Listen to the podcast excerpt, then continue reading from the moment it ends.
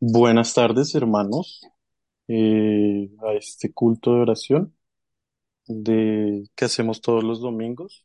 Hoy, 18 de febrero del 2024, pues seguimos con nuestro estudio del Catecismo de Heidelberg. En el, hoy nos corresponde la pregunta número 62. La pregunta dice lo siguiente. ¿Por qué no pueden justificarnos ante Dios las buenas obras, aunque sea solo una parte? La respuesta dice lo siguiente. Porque es necesario que aquella justi- justicia que ha de aparecer delante del juicio de Dios sea perfectamente cumplida y de todo punto conforme a la ley divina. Y nuestras buenas obras, aun las mejores en esta vida, son imperfectas y contaminadas de pecado.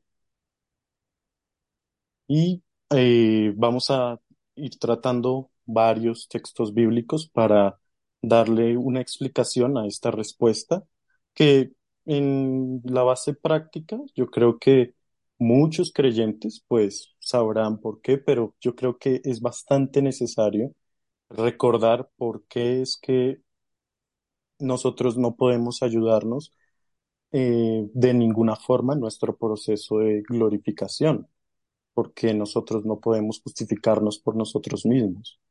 Y vamos a estar viendo cinco textos bíblicos para poder dar más énfasis a, a esta respuesta. Y me gustaría que me ayudaran con el primer texto bíblico que, que es de la carta de Gálatas. Gálatas capítulo 3, versículos 10 y 11. Si alguien me pudiera ayudar, por favor. Gálatas 3, capítulos, eh, Gálatas 3, versículos 10 y 11.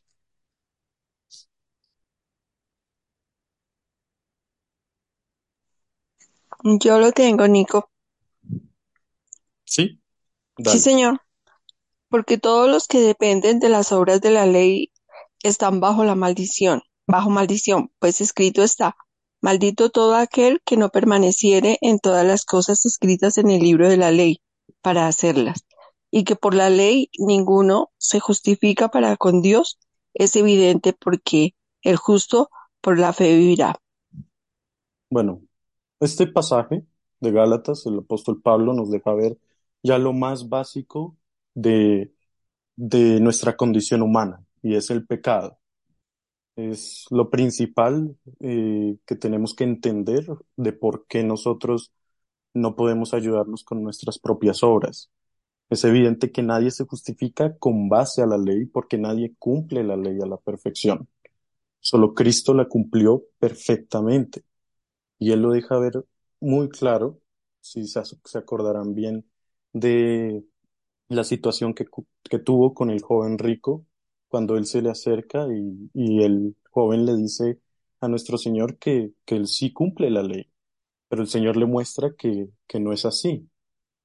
Y, y es una clara condición desde Adán y Eva que, que el hombre vive en una naturaleza pecaminosa, que, que no hay tal de que, de que nuestro pecado original se puede pasar por alto en la santidad de nuestro Señor. El Señor solo, justa, solo juzga nuestro, nuestros pecados realizados en nuestra vida y que el pecado original, bueno, ese ya fue en la cruz. Sí, fue justificado en la cruz por Cristo, pero hace parte de nuestra naturaleza pecaminosa, imperfecta, de la cual también somos responsables y por la cual también tenemos que dar cuentas, ya que ante los ojos de Dios no solo es que somos imperfectos, sino que somos merecedores de todo lo contrario, que es de la condenación. Nosotros entendemos y sabemos que en esta naturaleza de pecado no podemos estar en la misma presencia de Dios. Y, y eso nos lleva a, a ser, a ser juzgados y merecer esa condenación que el Señor eh, nos advierte en el Evangelio. Entonces, este primer pasaje de Gálatas, como principio básico, fundamental, nos deja ver nuestra condición de pecado, que hace parte de uno de los pilares que vamos a estar hablando acerca de, de nuestras obras. Me gustaría que otra persona nos estuviera ayudando con Deuteronomio, capítulo 27, versículo 26. Deuteronomio, capítulo 27, versículo 26. Yo lo tengo. Dale. Maldito el que no confiare, perdón, el que no confirmare las palabras de esta ley para hacerlas. Y dirá todo el pueblo, amén. Gracias, Vivian. Eh, bueno, estas palabras fueron dichas por el pueblo de Israel cuando se les fue entregada la ley ceremonial.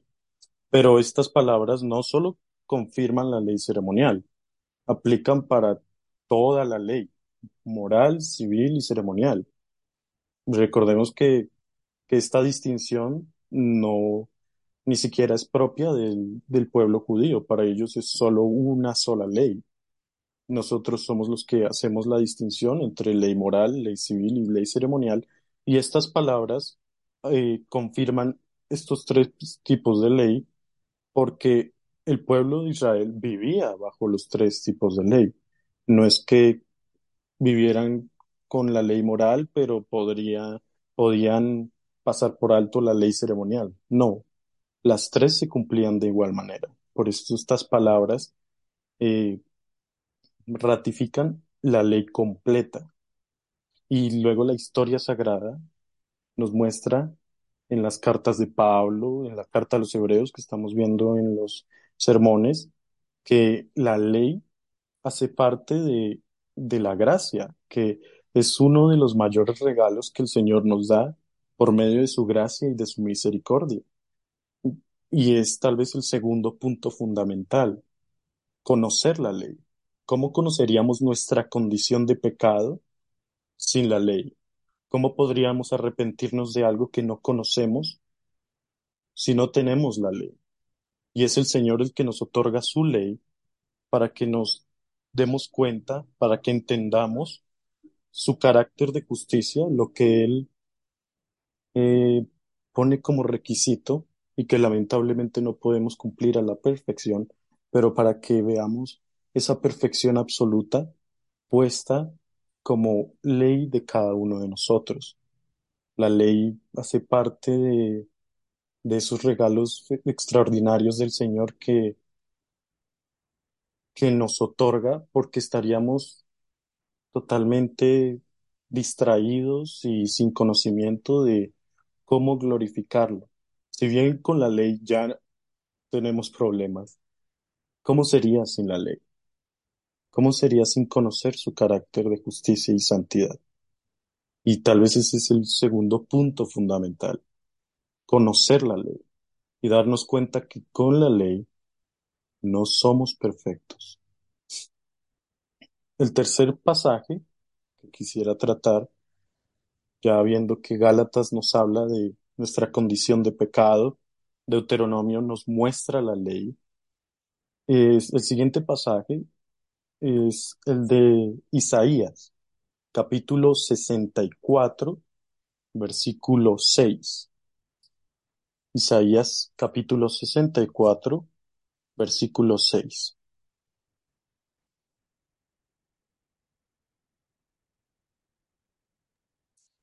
Yo lo tengo, Nico.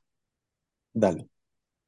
Si bien todos nosotros somos como suciedad y todas nuestras justicias como trapo de inmundicia, y caímos todos nosotros como la hoja, y nuestras maldades nos llevaron como viento, nadie hay que invoque tu nombre, que se despierte para apoyarse en ti, por lo cual escondiste de nosotros tu rostro, y no dejaste marchitar, y nos dejaste marchitar en poder de nuestras maldades.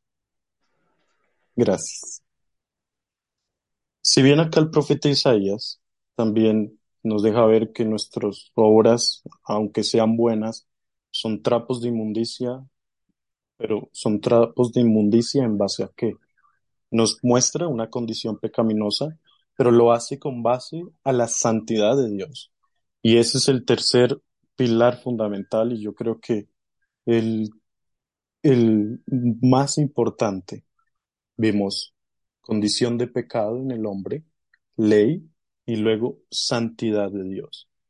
Y es aquí donde tal vez siempre se, se necesita enfatizar más. Y es que Isaías nos muestra una condición pecaminosa con base a la santidad de Dios. Y es que nos deja ver que Dios en su santidad es perfecto y a Él no solo no le sirve lo bueno, a Él solo le sirve lo perfecto. Lo, lo sucio con lo limpio no crea una cosa buena. Lo sucio con lo limpio vuelve todo sucio.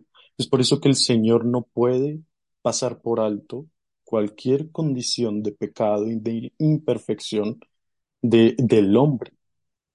Hay personas que dicen, bueno, y si Dios es omnipotente, omnisciente, ¿por qué no solo ya perdona nuestros pecados porque tiene el poder y, y ya sigue adelante? Porque si el Señor hiciera eso, dejaría de ser Dios, porque ya no sería perfecto, porque deja de ser perfecto por su falta de justicia y santidad.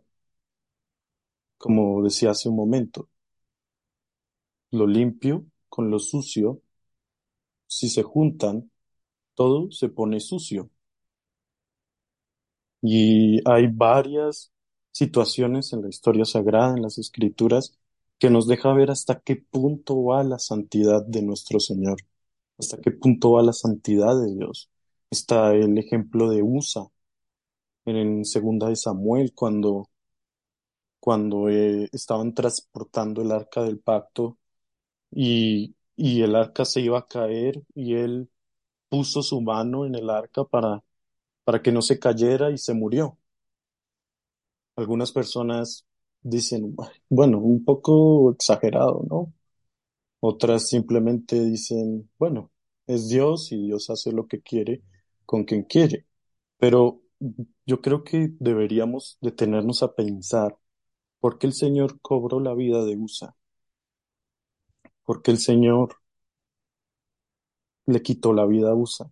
Si en términos generales se podía entender que, que él estaba con una buena intención. El arca se iba a caer, iba a ser difícil levantarla porque no se podía tocar y me imagino que había lodo, tierra y se iba a ensuciar y pues todos en el pueblo de Israel entendían que el arca era lo más santo que podían tener y, pues que se ensuciara era bastante eh, chocante y lo que hizo USA pues fue en términos humanos una buena intención, pero realmente lo que hizo USA fue pecar y gravemente contra el Señor, porque USA pensó como todos nosotros, humanamente.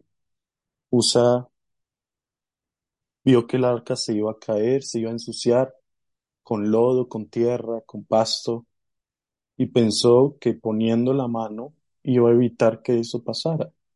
Pero nunca se detuvo a pensar que poniendo su mano en el arca, de verdad que la iba a ensuciar.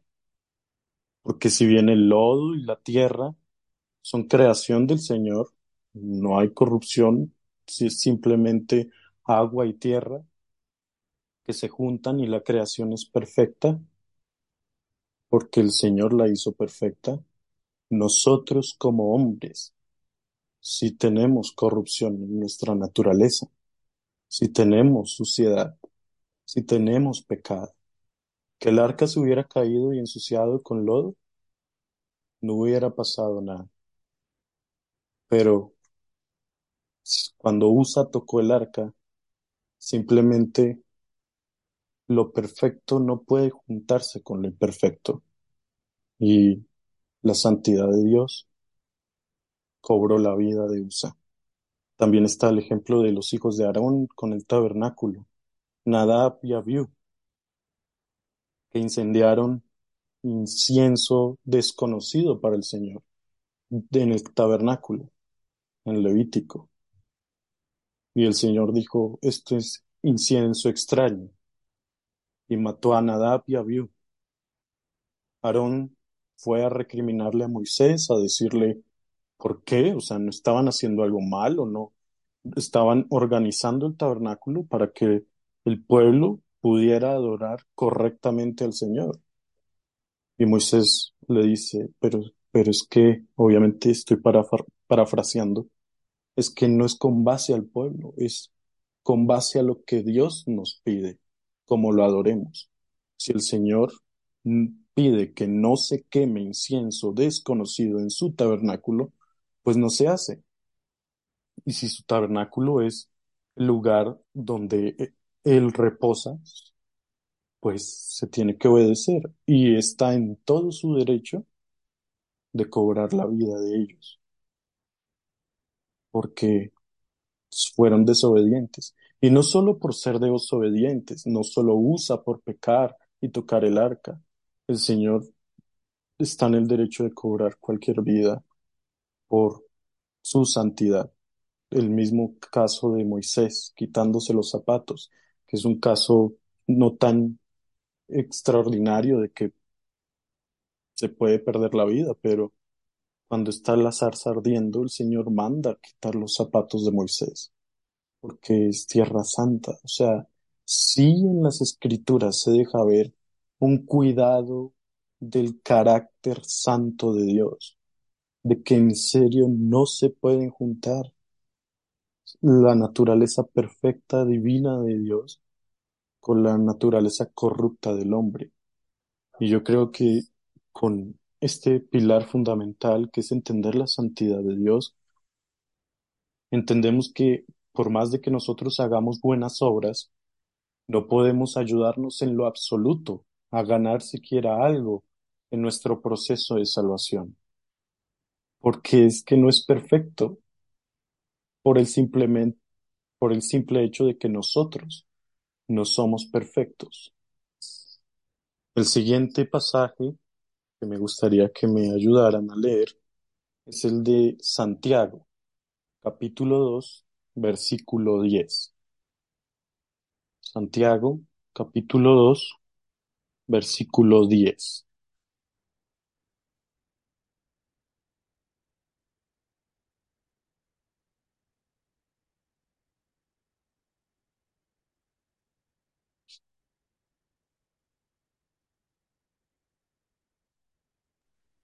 Ya. Porque cualquiera que guardare toda la ley, pero ofendiese en un punto, se hace culpable de todos. Gracias, hermano Guillermo.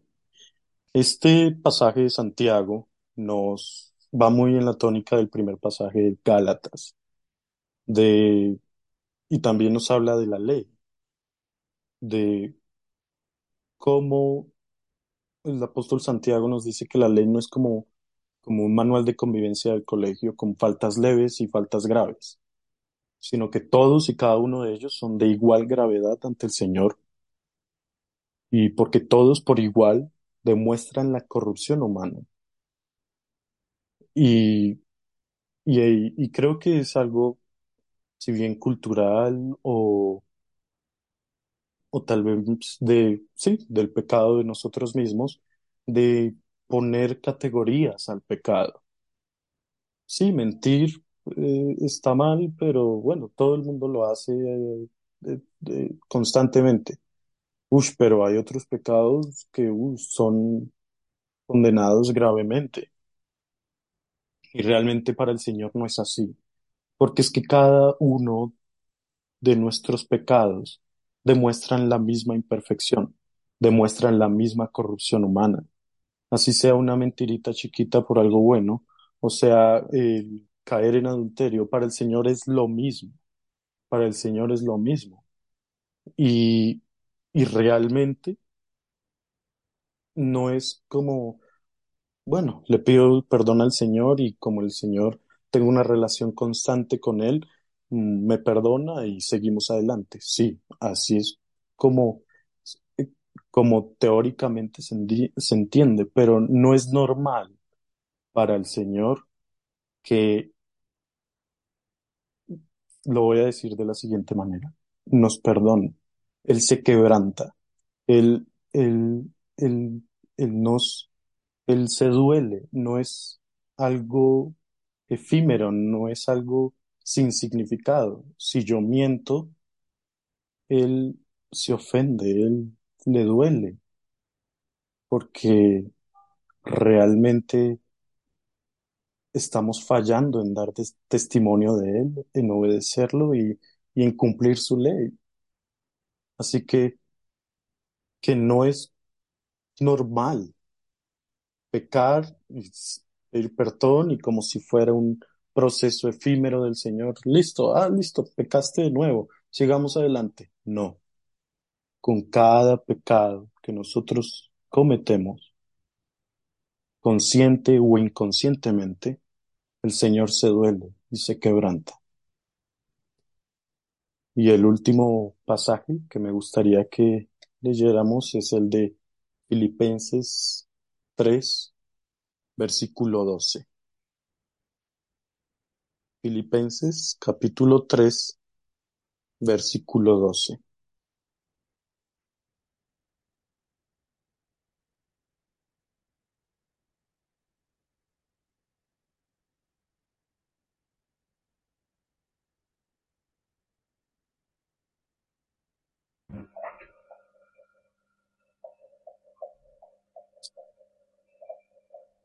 ¿Lo, lo leo?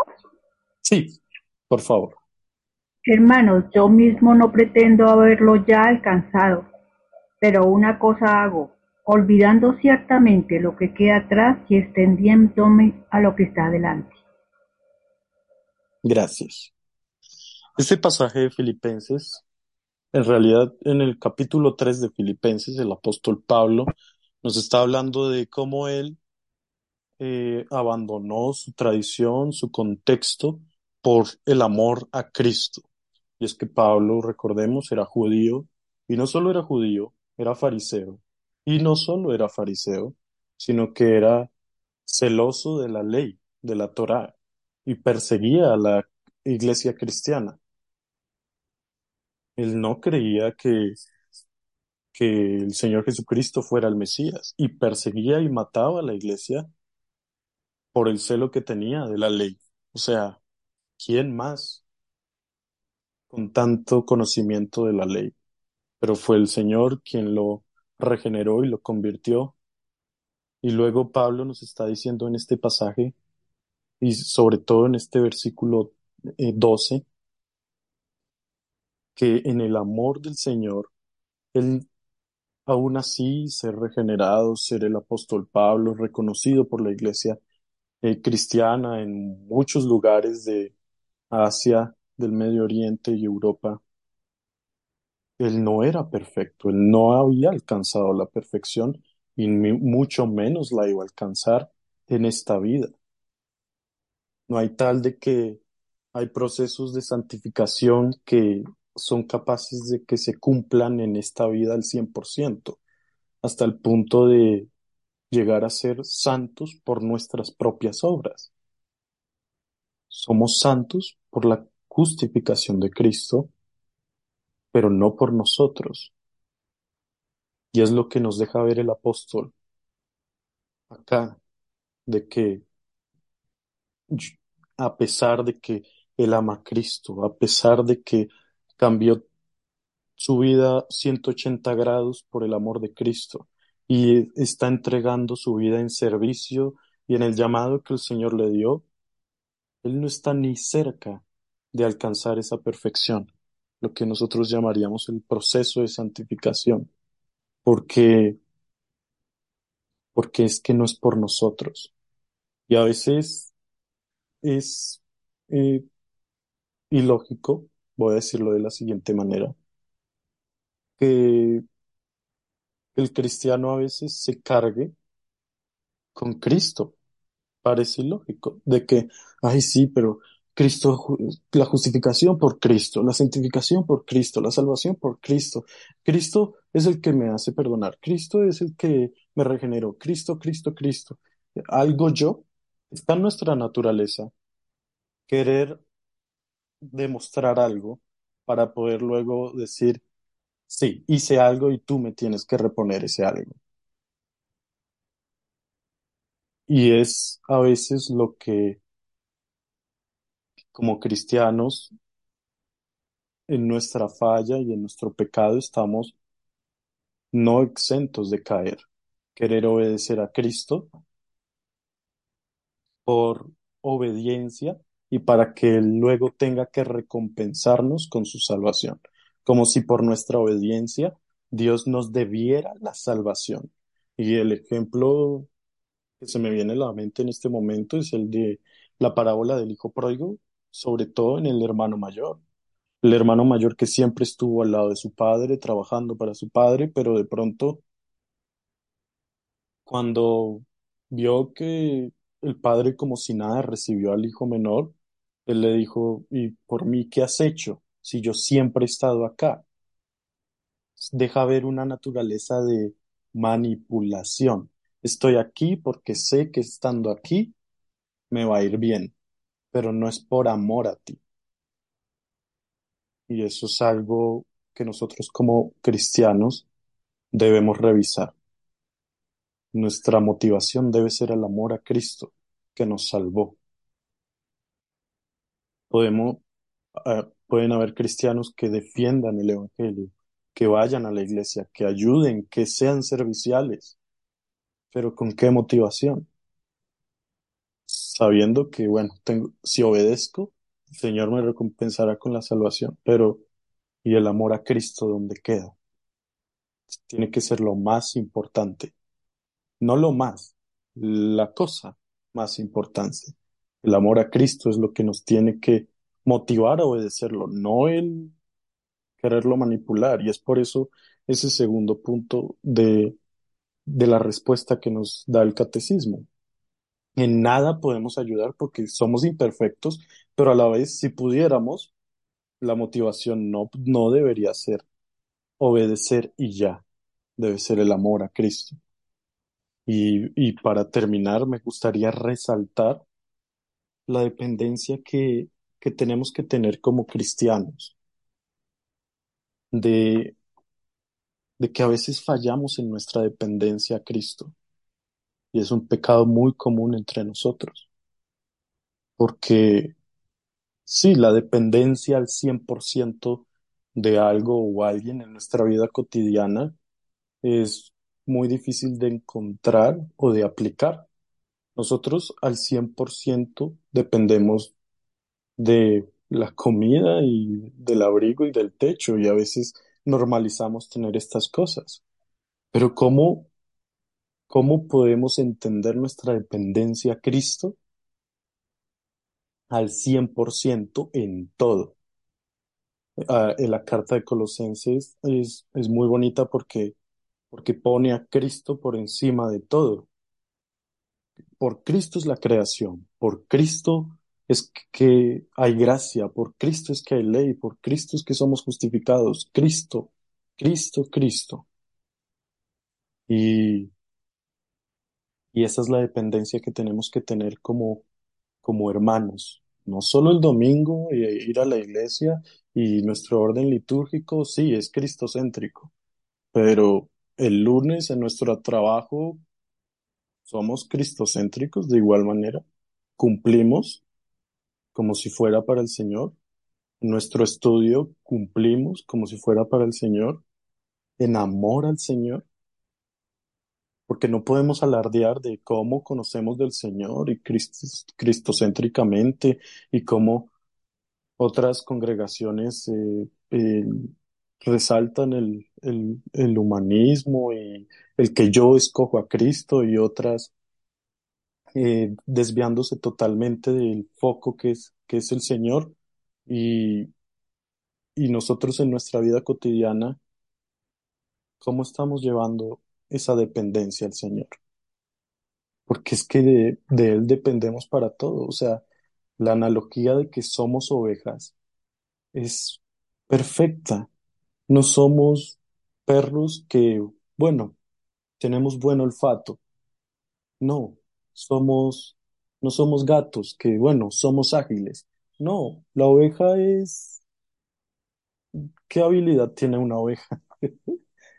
No ve, mm, no tiene un buen olfato, depende 100% de su pastor.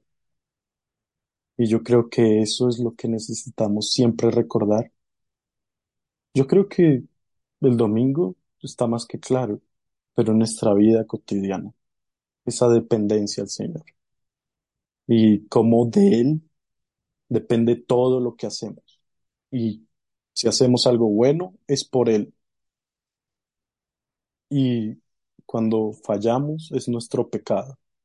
Así que para entender la respuesta, el pilar de nuestra naturaleza pecaminosa, la ley y la santidad de Dios, y por último la dependencia al Señor, tiene que estar más que clara. Muchas gracias, hermanos.